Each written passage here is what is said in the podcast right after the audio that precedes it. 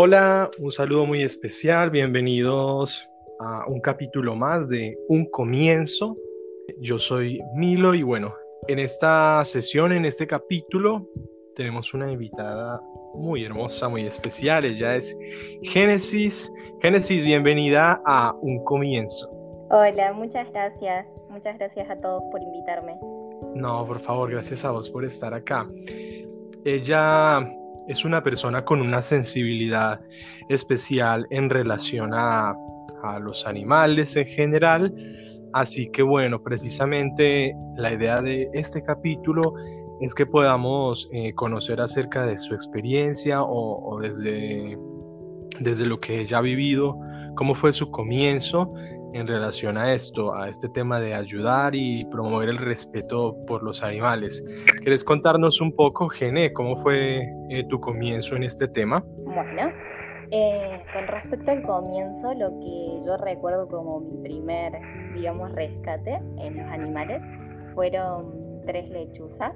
Hubo un accidente acá en mi barrio, un camión chocó un árbol el árbol se cayó y allá fuimos con mi hermano. Esto del rescate y la ayuda en, los animales es una cuestión muy, muy familiar, por suerte, y en, mi casa me apoyan mucho y por eso lo encontramos en el árbol que se había caído un nido con tres lechuzas, que eran, eran bebés, lechuzas bebés.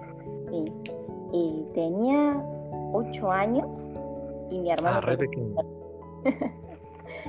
fue como una travesura digamos, pero nosotros necesitábamos llevarnos esas lechuzas. Las trajimos y mi mamá nos ayudó a, entender eh, cómo podíamos hacer para, para, ayudarlas y para que pudieran crecer. Y ahí estuvimos. Ah, o sea que como que viene desde ahí, ¿no?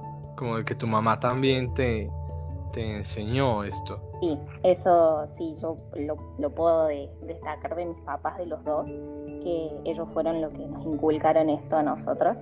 Entonces, desde ahí nacen, dicen, hay una frase que dice que el amor y el respeto a los animales no es algo con lo que se nace, sino algo que se aprende. Y, yo, con mi historia por lo menos, puedo decir que que no, eh, que no, no sé si nací con ese amor, pero creo que lo aprendí de mis papás o lo heredé de ellos. Claro, y bueno, eso fue cuando vos tenías ocho años, ¿no? Actualmente, ¿qué edad tenés? 23. 23 años. Entre todo ese tiempo, supongo que han pasado muchas cosas, muchos animales, eh, ¿Querés contarnos de pronto de, algunos otros, de algún otro que te haya, digamos, marcado a lo largo de todo este tiempo? El, que yo siento que, más me marcó, el más duro, fue el último, el último rescate que hice, eh, que se llamaba Bailey, un perrito, un cachorrito, que encontré, iba caminando para irme al trabajo y eh, lo habían abandonado en la puerta, en la entrada de mi barrio. Eh, lo vimos con mi mamá. Miramos así de lejos y veíamos una, una cosita chiquita corriendo. ¿Qué es eso? Y ahí nos dimos cuenta que era un perrito. Salimos corriendo las dos atrás del perrito. ¿Cachorro? Sí, cachorrito. Habría tenido 40 días.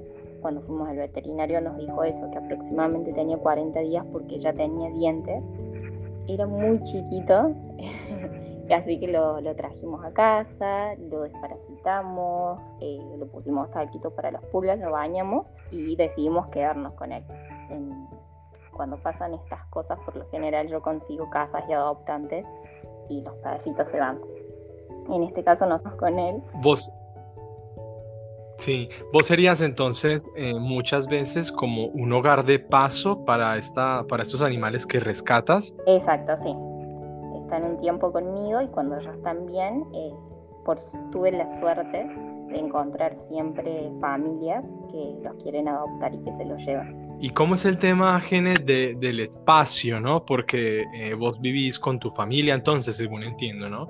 Sí, sí, yo vivo con mis papás y con mi hermano más chico eh, tenemos la suerte de tener patio bastante grande, entonces, eh, y, mis, perros, los, que yo tengo en casa, están acostumbrados a esto, entonces no, se nos hace difícil. Tenemos espacio, por suerte, para tenerlos, pero sí están un tiempo y y cuando, cuando ya podemos conseguir un lugar, eh, se van con su, con su familia. Y nunca, por, tengo la suerte, no como otras personas que sé que les ha pasado, de, conocer a estas familias con las que yo hice las adopciones y, y, seguir teniendo contacto con los, con los animales, saber cómo están, cómo van creciendo. Así que es muy, es, muy linda la experiencia, eh, es muy llevarlo como gratificante también. Exacto, sí.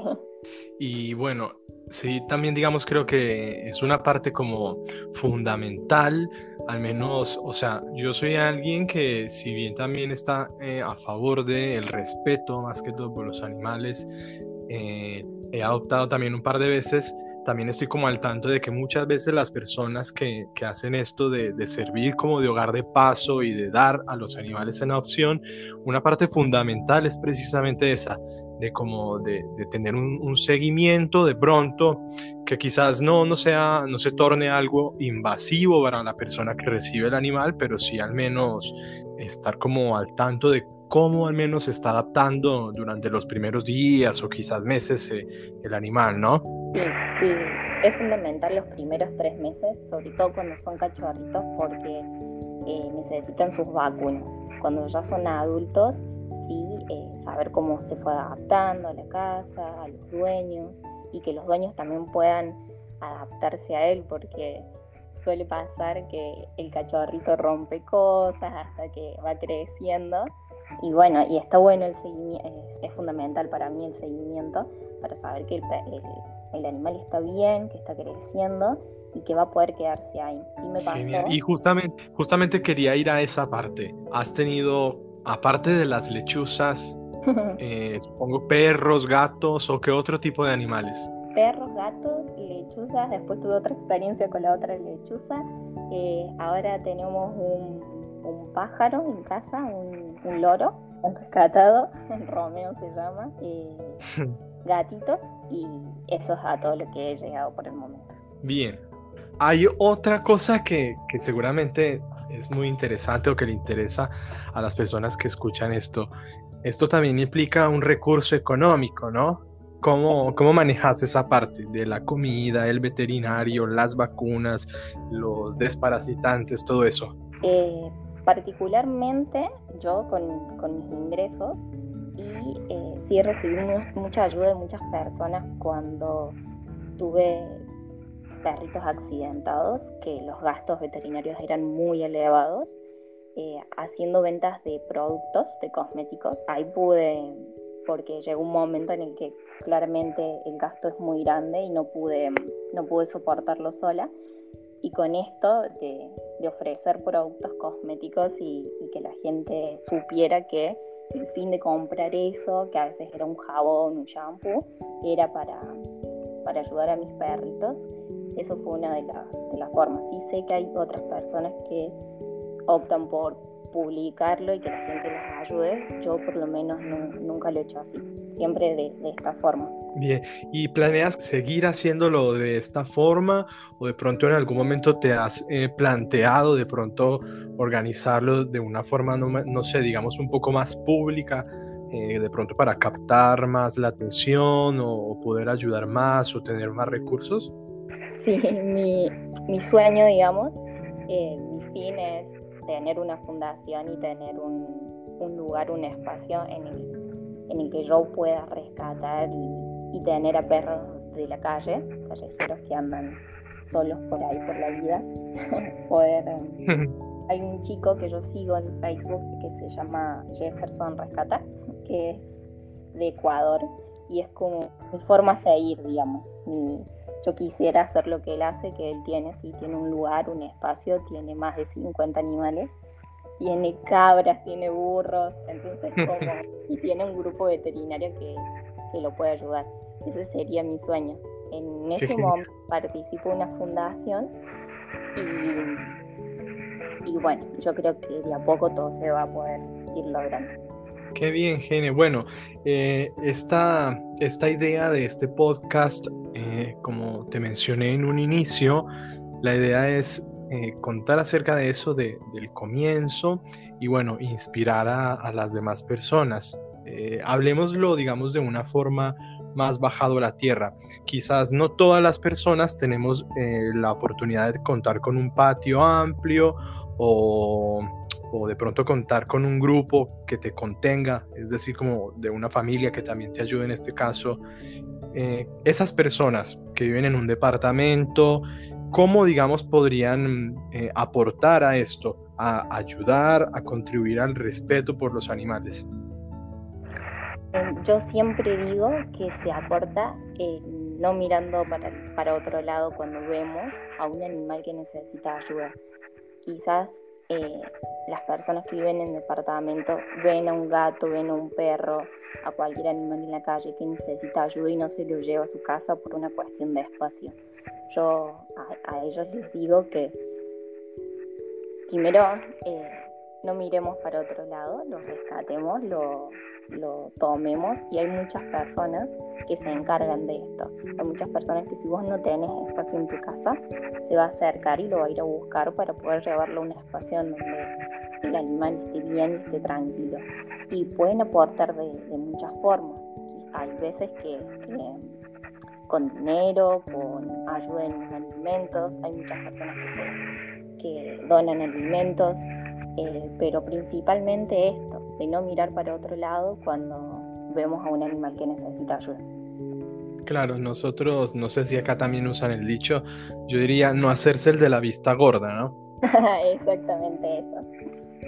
Bueno, y Gene, eh, ya como eh, por ir terminando, de pronto a las personas que escuchan esto, ¿qué mensaje les podrías dar, digamos, como para sensibilizarlos o qué quisieras que muchas personas escucharan de vos?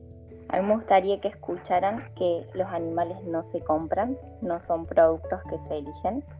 Si querés a un animal, a un perrito, a un gatito que te acompañe en tu casa, adopta. Hay muchos animales que están buscando un hogar y un espacio para poder vivir. Qué bien, Gene.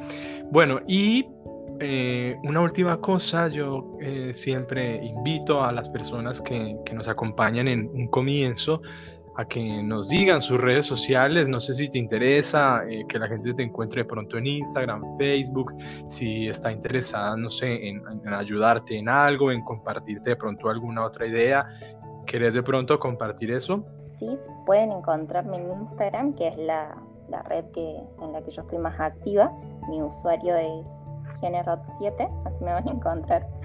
Eh, y ahí, bueno, comparto eh, muchas de, estas experiencias y fotos de, las mascotas que se van quedando conmigo.